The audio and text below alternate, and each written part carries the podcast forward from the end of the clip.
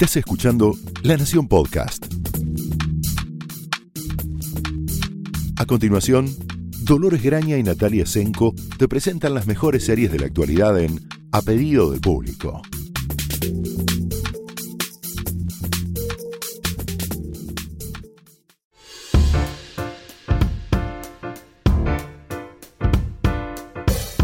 Bienvenidos a un nuevo episodio de A Pedido del Público. Yo soy Dolores Graña Yo soy Natalia Tresenco. y hoy vamos a hablar de la, como se decía antes, serie del momento. Eh, de un momento bastante difícil, ya que estamos hablando de Chernobyl, la serie de HBO, que este viernes, para quienes lo están escuchando al día, emite su quinto capítulo. Para quien no lo está escuchando en este martes o miércoles o jueves o viernes de junio, puede ver la temporada completa de la serie en HBO Go. Así que Son cinco, Son son cinco. episodios que terminan esta semana, la primera semana de junio, digámoslo así. serie limitada, como se le dice Sí, ahora o las miniserie. miniseries. Quisiera comenzar pidiéndote, Natalia Senko, Ah, eh, sí. en este suerte de titanes en el ring que se ha generado alrededor de, sí, qué difícil. de Chernóbil. Eh, Ujú. Es una serie que ha tenido eh, inesperadamente, para buena parte de los que seguimos la, la actualidad de las series, muchísima repercusión, dado su eh, tema, Sí, su, claro. su derrotero dramático, digamos, todos sabemos eh, qué ocurrió en, eh, en este reactor nuclear ubicado en lo que ahora es Ucrania, en 1986 Ujú. eh, la catástrofe nuclear, digamos, la- el accidente nuclear más grave de la historia. Eh, la serie cuenta no solo los. eh, comienza con el instante inmediatamente posterior a la explosión eh, y, y cuenta los intentos por contener primero el daño y después por tratar de evitar que la radiación continúe expandiéndose Sí. por toda Europa. En el camino vemos las posibilidades, lo que podría haber sido, cuánto peor podría haber Mm. sido.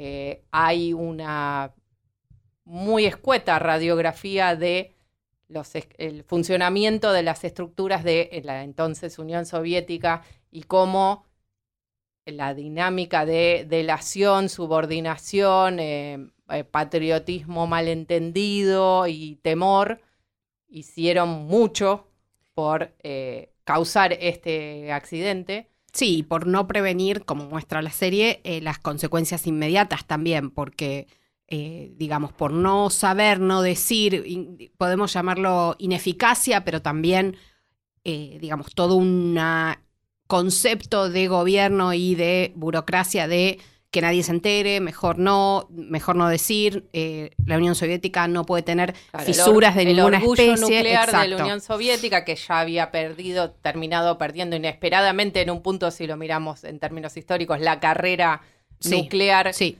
eh, con Estados Unidos, después había perdido la carrera hacia la Luna, en fin, después Sí, de haber arrancado momento, primero. claro, en ese momento igual, estamos hablando de 1986, todavía creo eh, faltaba como el último clavo en el ataúd, Ataúd. de la Unión Soviética, que se mantenía, por lo menos de cara al mundo, eh, detrás de la cortina de hierro y por supuesto nadie sabía exactamente qué había ahí, cuán destruido o no estaba eh, el sistema, su infraestructura, sobre todo. Lo que, bueno, la miniserie muestra es que los mismos soviéticos, los mismos rusos, no, y no hablo solamente de, de los políticos, sino también del pueblo de a pie, eh, ya sabía, digamos, que sus, estructuras estaban atadas mm, con alambre ruso, digamos. Eh, lo que a mí me parece, bueno, primero que nada, más allá de lo que cuenta la, la, ficción, porque es una ficción, eh, utiliza, por supuesto, el relato verídico, lo que sucedió, pero con todos los elementos de la ficción para armarnos el cuentito, eh, porque está muy manipulado lo que se, cómo se relata, lo que se relata, los personajes, pero bueno, eso voy a entrar después. Lo que a mí más me sorprende, eh, sinceramente, es eh, el fenómeno que ocurrió, digamos, el interés eh, gi- gigantesco que despertó esta serie. En un momento donde nos estábamos despidiendo de Game of Thrones, empezó ahí calladita, acá, bueno, en Estados Unidos se da los lunes, acá se da los viernes. También es esto, ni siquiera HBO decidió por ejemplo, hacerla en, en- en todo el mundo igual, digo, emitirla Sí, en todo una el mundo costumbre igual. que tiene con sus, eh, claramente con sus series A, lo emiten simultáneo, Exacto. y sus series B y C, porque también ocurre con series muy buenas como Gentleman Jack, Exacto. que va también con dos días de demora, eh, decide, por razones que son esotéricas en realidad, que tienen que ver con decisiones de programación y sobre todo dificultades o, o tiempos de subtitulado y Sí. mm. considerar que la gente le dé igual verla Claro. con, con este delay, cosa que obviamente sabemos que es una equivocación. Sí, claro, y que provoca Claramente. la inmediata piratería. Inmediata. Exacto. La gente no va a esperar, sobre todo cuando no hay una razón, eh, no hay un valor agregado a la espera, No. sino simplemente una demora que molesta y una posibilidad tecnológica que franquea esa Totalmente. distancia entre el estreno de Estados Unidos. Sí, no. cosa que además es, eh, ya empieza a ser como contradictoria de- desde, desde origen, porque, digamos, decimos eso, que HBO la trata como una de sus, seamos, digamos, generosos, una de clase B, y al mismo tiempo la promociona con una intensidad. Tanto, digamos, Sí, en- sobre todo en las redes sociales, no necesariamente en pantalla. No, es un, no, exactamente. Es un fenómeno de redes sociales claramente que incluye que el creador de la serie tiene un podcast donde explica prácticamente todo, que tiene además una presencia, por ejemplo, en Twitter activísima. Ahí Eh, pueden encontrar en The Chernobyl Podcast, que pueden encontrarlo en cualquier plataforma que puedan encontrar este nuestro podcast también. Eh, Es en donde- inglés, por supuesto, Es en ¿no? inglés, obviamente. No, no, no hay traducción posibles, pero ahí se explaya enormemente a quien le interesa las decisiones dramáticas de por qué reunimos personajes en uno solo, por qué este personaje hace esto, cómo fue realmente, cómo reconstruimos en, en términos de diseño de producción lo que ocurrió.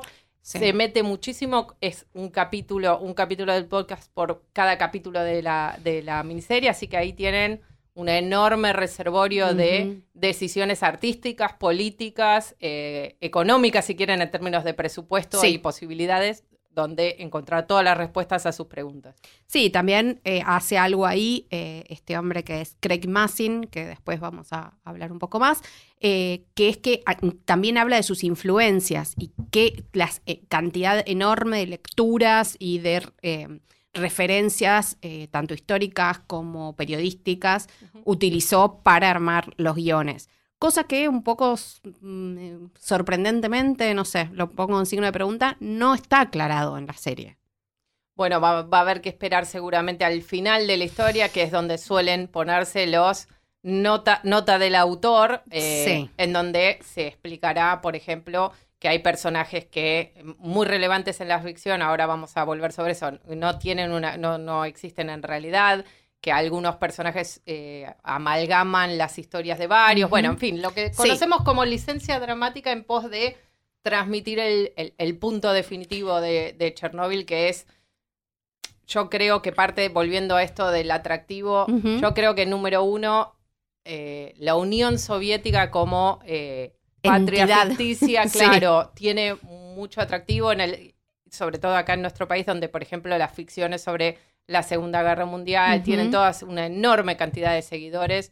Eh, porque bueno, la guerra tiene a su favor, y en, el- en la ficción obviamente no en la realidad, que es eh, un lugar en donde la gente escapa a las ataduras de su vida cotidiana y Sí. enfrentada a la, a la dificultad horrible, como en este caso una tragedia inimaginable, que de hecho no ha vuelto a ocurrir desde entonces, por suerte para todos nosotros, el heroísmo que eh, casi podríamos usar como una suerte de estereotipo del alma rusa Sí. al, al decir de los románticos, esa posibilidad de dar la vida sin más en un gesto casi eh, literario y que ocurre en muchas instancias de Chernóbil, que en el que, a diferencia de lo que reciben, la campaña de desinformación que reciben del gobierno, eh, sus superiores directos les explican, necesitamos tres voluntarios Sí. para ir a morir y hacer esto porque es lo necesario para salvar al resto y como rusos sabemos que esto nos pasa seguido, Sí, digamos. Estamos acostumbrados a que cada tanto pueda Somos famosos sí. en el mundo por esto y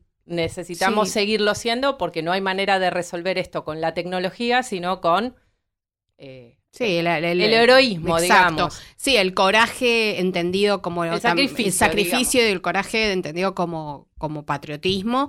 También parte de esa- ese concepto que es un poco, digamos, líquido, si querés. Sí, sobre todo que es la visión del alma rusa o de lo, lo que podríamos llamar lo distintivo de, Sí. de los rusos en nuestro imaginario a través de la mirada muy norteamericana, Sí, obviamente. ¿no? Sí, por un lado eso, por otro lado también eh, tiene, porque reconocemos en, en lecturas más de origen, digamos, eh, que ese concepto no solo del sacrificio, sino también de que más allá de que eran decisiones eh, de la cúpula y gubernamentales, el hecho de no admitir el tema del orgullo también de la gran madre rusa, de luego la Unión Soviética, de no querer admitir hacia afuera, hacia el mundo, hacia los extraños, el otro, digamos, Sí, que habían Estados fallado. Unidos, sobre todo, claro. sobre sí, todo sí. Estados Unidos, pero Europa también, que la tienen, digamos, al lado, o sea, que son sus vecinos, eh, y que cuando empiezan a entrar en pánico, como nos muestra la miniserie, pero también la realidad, cuando se empiezan a detectar eh, radiación en Alemania, donde cuando Alemania, por ejemplo, como uno de los países que más eh, rápidamente reaccionó, de- prohíbe a los niños eh, ir al colegio, salir por el tema de la radiación, y el plano de la miniserie donde se ve que están discutiendo sobre esto y hay chicos rusos, ucranianos en este caso, yendo a eh, al colegio como si nada, riéndose en el Sí, patio. sí, a dos kilómetros de, de la planta con, con, el, con la nube de, de radiación sobre sus expuesto. Exacto. Eh, a mí lo que me, pasa es que entiendo el atractivo, también, insisto, es una- un fenómeno creado en las redes, tanto así que aparecen cosas ya ridículas, como gente o- hoy mismo o ayer reclamando la falta de, falta de diversidad en, eh, en el elenco de Chernobyl. A ver, no sé, cuando digo de falta de diversidad estoy tratando de ser suave porque al- algún descolgado, por llamarlo de alguna manera, por ser amable, pedía que hubiese más actores negros, actores de color, digamos.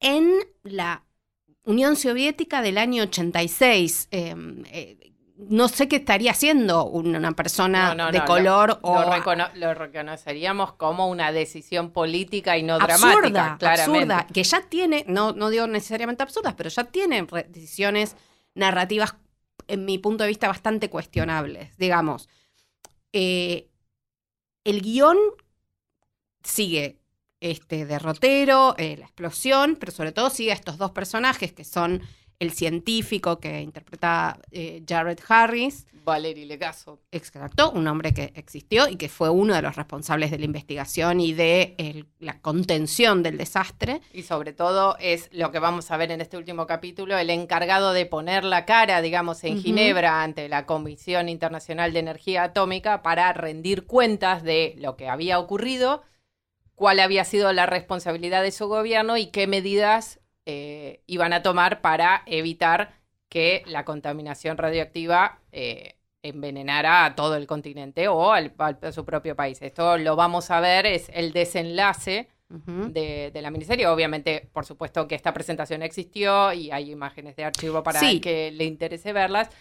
Lega- el, el personaje de Legasov, así como el burócrata que la serie pone como el ejemplo del burócrata permeable a la ciencia, digamos, Sí. iluminado por su contacto con la ciencia y la relación entre el personaje de Stellan Skarsgård, que es este burócrata de apellido impronunciable para mí, Sí, y para casi eh, eh, Boris Sever- Severvina. eh, exactamente, ese señor.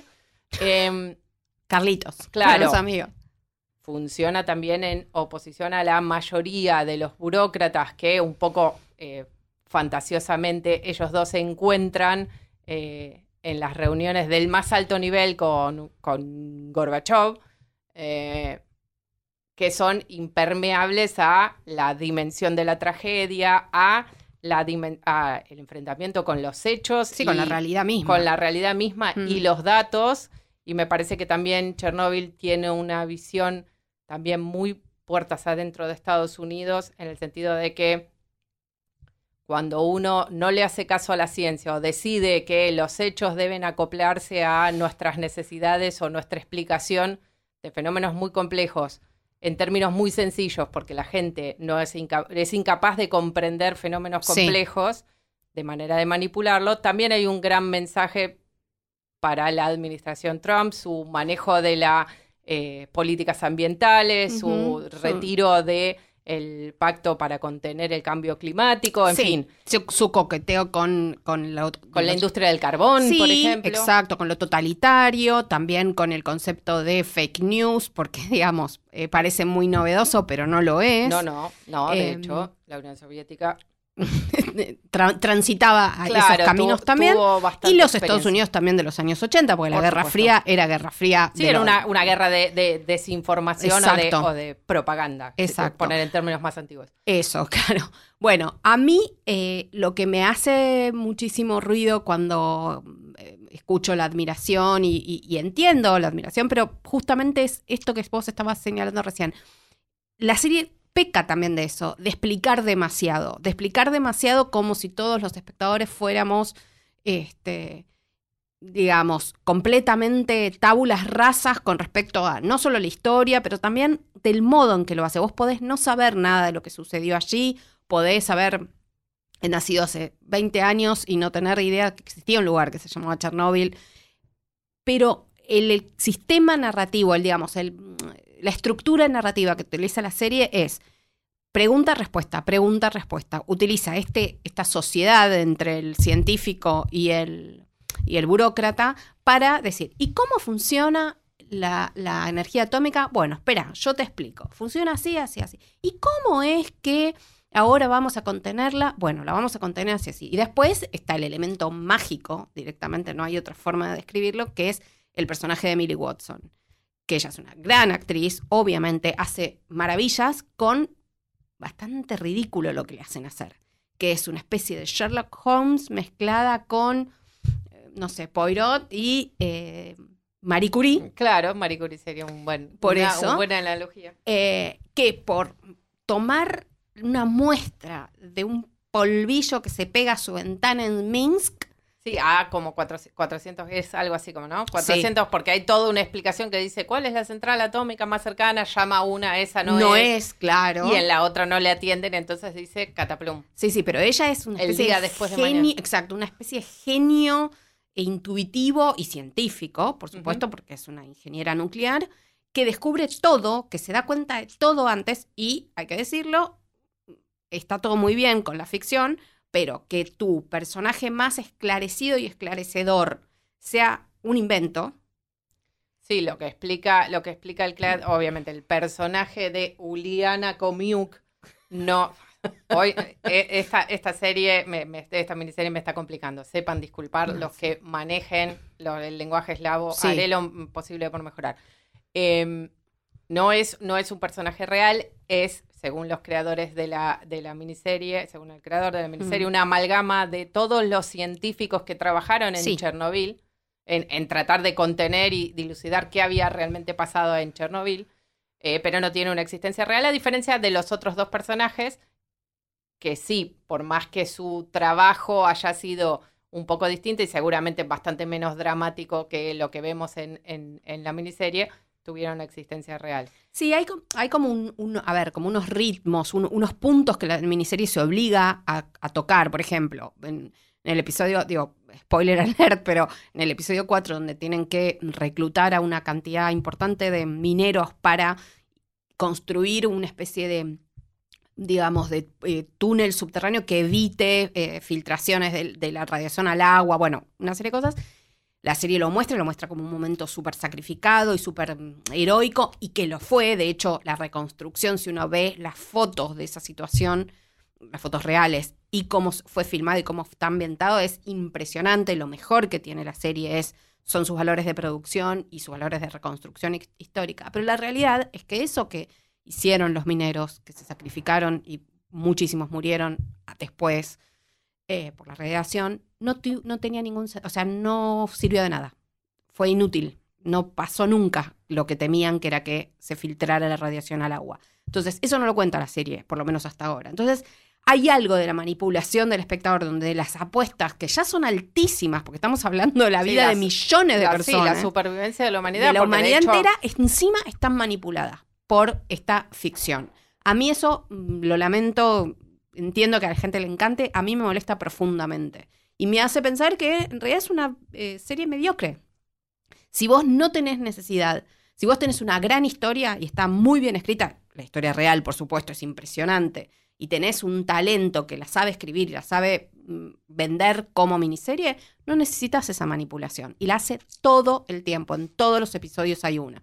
Y ni me hagan hablar de lo que hace con los cuerpos de los que fueron, los que murieron prácticamente instantáneamente o a los pocos días, eh, porque el modo en que muestra cómo la radiación los afecta no es el modo en que afectaba la radiación a la gente.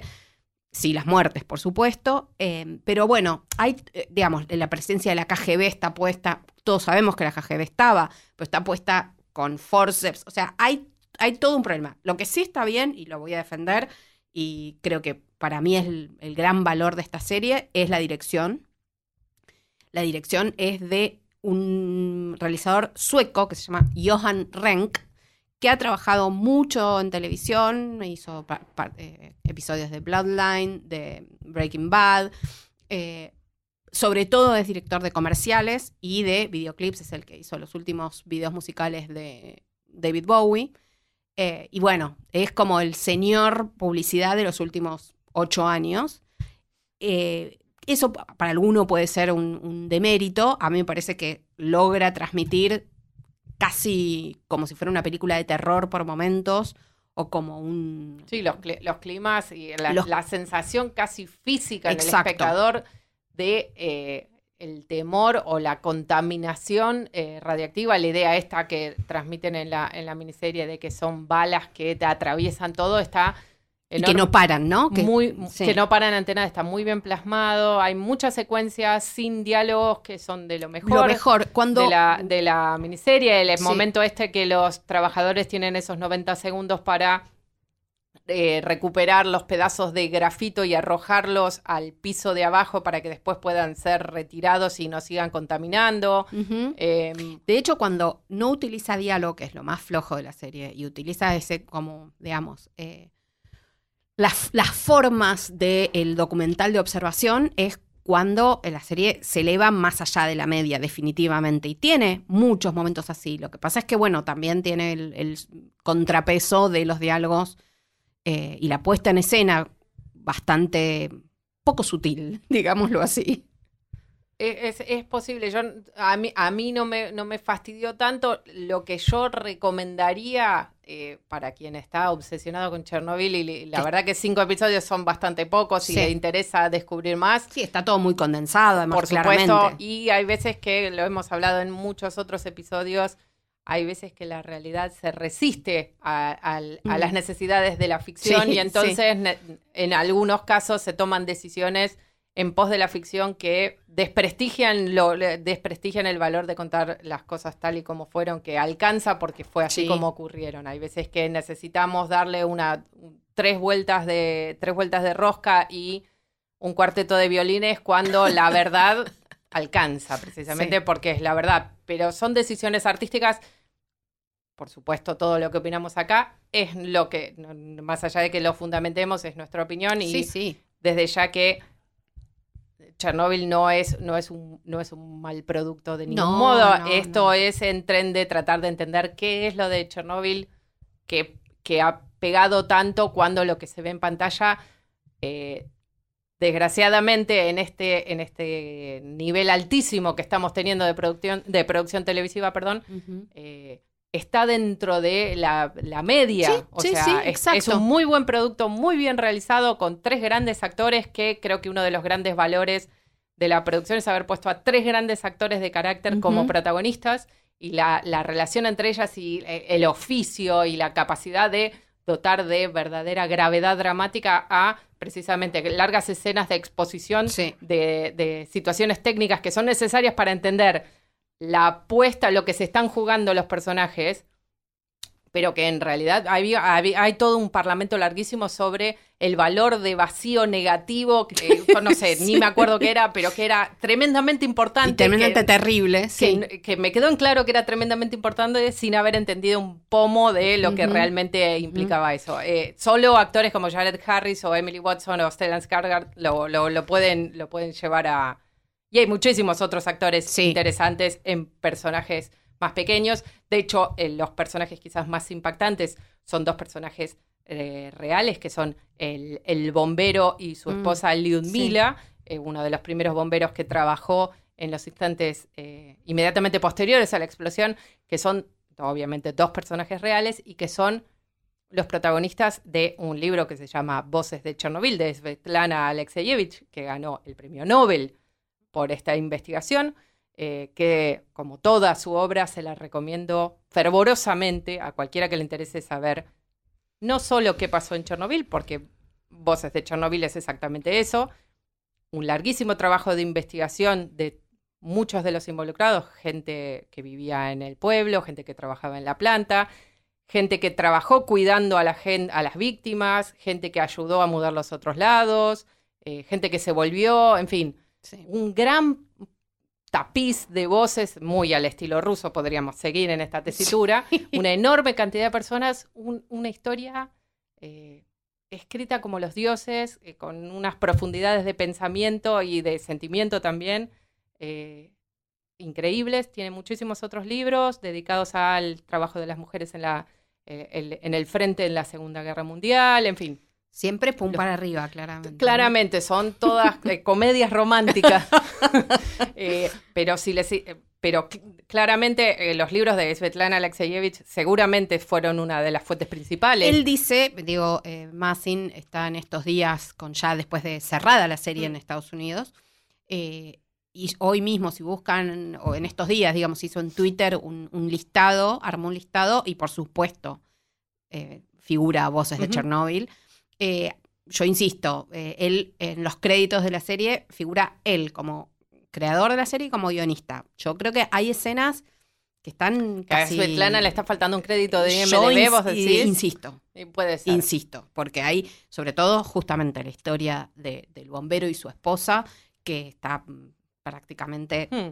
No Aparte- quiero usar palabras injuriosas, pero. No, no, claro. Y aparte, de hecho, el libro, eh, eh, Voces de Chernobyl, eh, me refiero, que está editado en castellano, como la mayoría de la, de la obra de Alexeyevich post-Nobel en su momento, así que lo pueden conseguir muy fácilmente, está contada en sus voces.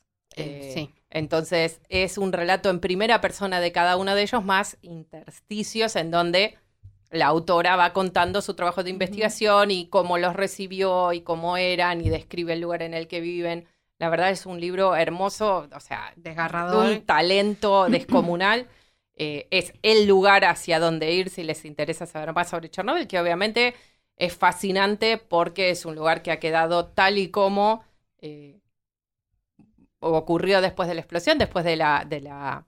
Hay una zona de exclusión en una cantidad de kilómetros alrededor, que creo que son 160. Hay tours que te llevan Sí. a conocerlo. La gente aparentemente después de la serie se le ocurrió que era una buena idea ir a verlo de primera mano. Eh, en fin. Eh, bueno, la humanidad es hay un turismo, hay un, hay lo que le llama la industria del turismo de la muerte. Bueno, Sí, pero eh, suele estar más asociada a lugares donde murieron muchas personas, como Bueno, los campos de concentración. sí, también y- este es el- Pero en este este caso, caso. el, el turismo de la muerte implica riesgo. Claro, digamos. bueno, yo no, no, no es algo que se me No. ocurrió en el momento de, de ver la serie, pero bueno, ya ves, hay de todo tipo de gente. Sí, sí. Eh, a mí quería, eh, si te parece, nos centramos un poco en dónde seguir conociendo a los protagonistas de, de, de Chernobyl. Jared Harris es un viejo conocido de- de- del público, tanto por sus eh, roles en series como The Crown, Ujú, Mad eh, Men. en Mad Men. Que, eh, bueno, curiosamente su, su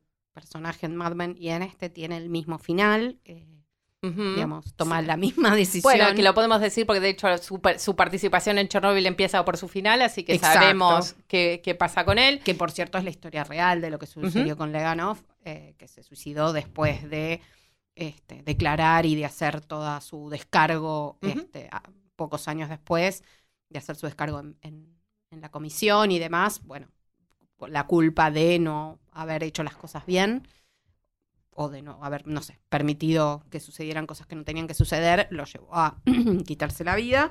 Eh, bueno, Stellan Skarsgård y Emily Watson tienen eh, un, un pasado juntos. Sí, sí, claramente eh, eh, los, eh, son los, la más improbable bien, vista desde ahora pareja romántica que puedan imaginar, pero en, su- en el film que los consagró a los dos al- ante la audiencia internacional, que Sí. es Contra viento y marea de Lars von Trier, una película de 1996 que pueden conseguir relativamente fácil en sitios especializados como Qubit y demás. Es una hermosa película. eh, es claro que Lars von Trier ahora no es el eh, No, no, no, es este debut de Lars von Trier que fue esplendoroso. Sí. Eh, es una película también durísima, preciosa, en fin, en donde está claro todo lo que iban a poder hacer ambos en Sí, pantalla. Y lo hicieron. Y lo hicieron con unas, carreras con unas carreras muy alejadas de lo que nosotros entendemos en su influencia hollywoodense. Sí. Como Al mismo tiempo, Skarsgård está en todos lados. Stellan Skarsgård trabaja en las películas de Marvel, lo van, seguramente lo conocen como el científico de eh, la trilogía de Thor. Thor. Sí, de- de- o sea, de Berman, Lars von Trier a, a Marvel ha, hecho todo problema. hasta este, ser el padre de eh, Alexander y el eh, Bill Skarsgård, el, el muchacho terrorífico de It. Claro, eh, el- la carrera de Emily Watson es un poco más azarosa. Sí. Eh, no, no, ha tenido, no ha tenido estos grandes papeles. eh, es probable que por decisión propia. Ha más tenido anclada en Gran Bretaña. en ¿no? Gran También. Bretaña, mucha televisión. Hace relativamente poco hubo una serie de, mis- de suspenso dramático que se llama Apple Tree Yard, Sí. que dio Fox, que está disponible en Fox Play, que ella hace un buen trabajo. Eh, pero la verdad que es una gran actriz capaz de eh, lo que decíamos. Solo Emily Watson puede eh, dotar de un centro de gravedad y de una como eh, seriedad y de valores eh, situaciones a- a un poco inverosímiles como Sí. las que señalaba Nati de eso, de o poder entrar en el hospital número 6 en el que están todas las víctimas, en entrevistar a todos los acusados de haber con su negligencia facilitado la, No explosión del reactor y ver a la pobre Lyudmila abrazando a su marido y tirarse para hacerle un tackle tipo rugby y sacarla de la habitación, todo al mismo Todo tiempo. eso. Bueno, a- justo que mencionás a Ludmila, es una actriz que para mí era desconocida, eh, que se llama Jessie Buckley, es una actriz británica que está fantástica en su papel. Muy, Realmente, más allá de que el trabajo que no muchas veces le damos el crédito que merece, que es el trabajo de vestuario Peluquería. y peluquería y maquillaje, es Sí, en el caso de los Mm. soviéticos y un gran atractivo de Chernóbil es claramente va a ser un gran protagonista en estos rubros en los próximos Emmy. Eh, peluquería, maquillaje, eh, escenografía, escenografía dirección de arte, o sea, dirección de fotografía, todo eso es realmente notable. este realismo socialista en el que viven todos con lo- las paredes en diversos grados de gris y beige y- verde, verde enfermo, porque Sí. no es otro color que verde enfermo. No, no. eh, Gris, depresión y verde los, enfermo. trajes, los sí. trajes de poliéster, eh, los anteojos espantosos, cu- culo de botella, en fin, todo agrega nuestra idea de lo que era vivir en la Unión Soviética. Esos, esos departamentos, Sí, y te diría que me, me animaría a decir que en la Europa del Este. claro, de- de- mi desconocimiento de la vida real lo hace- me hace adjudicarlo a un No. estereotipo de el consumismo norteamericano y la No. falta de, de op- de oportunidades soviéticas, no lo tengo en claro. No, la- por- yo no, no tengo tanto conocimiento, pero sí conozco Europa del Este y sí conocí Europa del Este pocos años después de la caída del muro y era todo así, incluida Alemania. Incluida Alemania, donde llegado en el año 93, 94, te advertían que si querías ir a conocer lo que en ese momento ya era Rusia, no fueras por Chernobyl. O sea, así, así de claro lo tenía, o de, o de trauma, el nivel de trauma que había vivido toda Europa desde el año 86 y, digo, 10 años después seguían eh, mucha gente, no digo todos y no digo que sea la norma, pero muchos lo tenían muy claro que había sido un desastre que todavía no terminaba, y de hecho no terminaba porque la gente seguía muriendo. No, no, bueno, de hecho podría argumentarse que No terminó. no terminó y, de, y es increíble eh, ver a lo largo de la historia todas las instancias en donde las cosas incluso podrían haber sido inconmensurablemente peores. Como, como se, se, se evitó casi con tres alambres, un palito y plasticola Sí. eh, y la decisión, la decisión y la ciencia, o sea, siempre la constante acá es, bueno, con la ciencia tenemos los hechos y con los hechos podemos ver qué es lo mejor para hacer. Mm. Incluso cual, eh, es, es muy clara la, la contraposición de cuando los científicos se equivocan que cuando los políticos se equivocan Sí. en esta historia. Claramente los científicos son lo más parecido a héroes en la historia y los políticos son claramente lo más parecido a los villanos Sí. que hay en esta historia. Sí, sí. Casi eh, eh, por mayoría.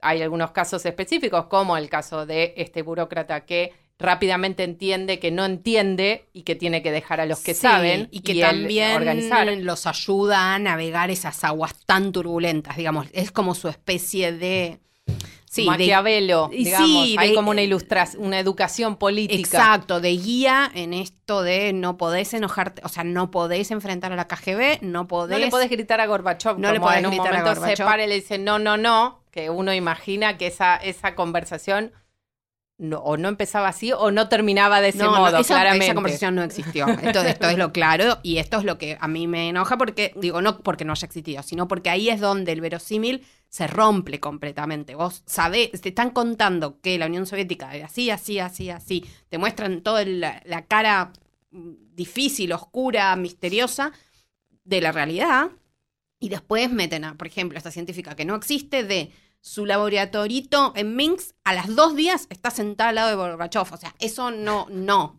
O sea, no. Pero bueno, eh, me retiro a los jardines, de a los palacios de invierno. Sí, sí, sí, al Palacio de Invierno. Eh, bueno, eh, esperamos que nos cuenten qué les pareció Chernobyl, sobre todo esperando el capítulo final. Eh, por supuesto, eh, cuéntenos qué les, qué les pareció el final y qué les pareció la serie. Si Nos se vemos en un- enojan, enójense. Claro, tal cual. Lo, lo- lo someteremos a nuestro propio Comintern. Exacto. Nos vemos la próxima semana. Yo soy Dolores Graña. Natalia Senko, hasta luego.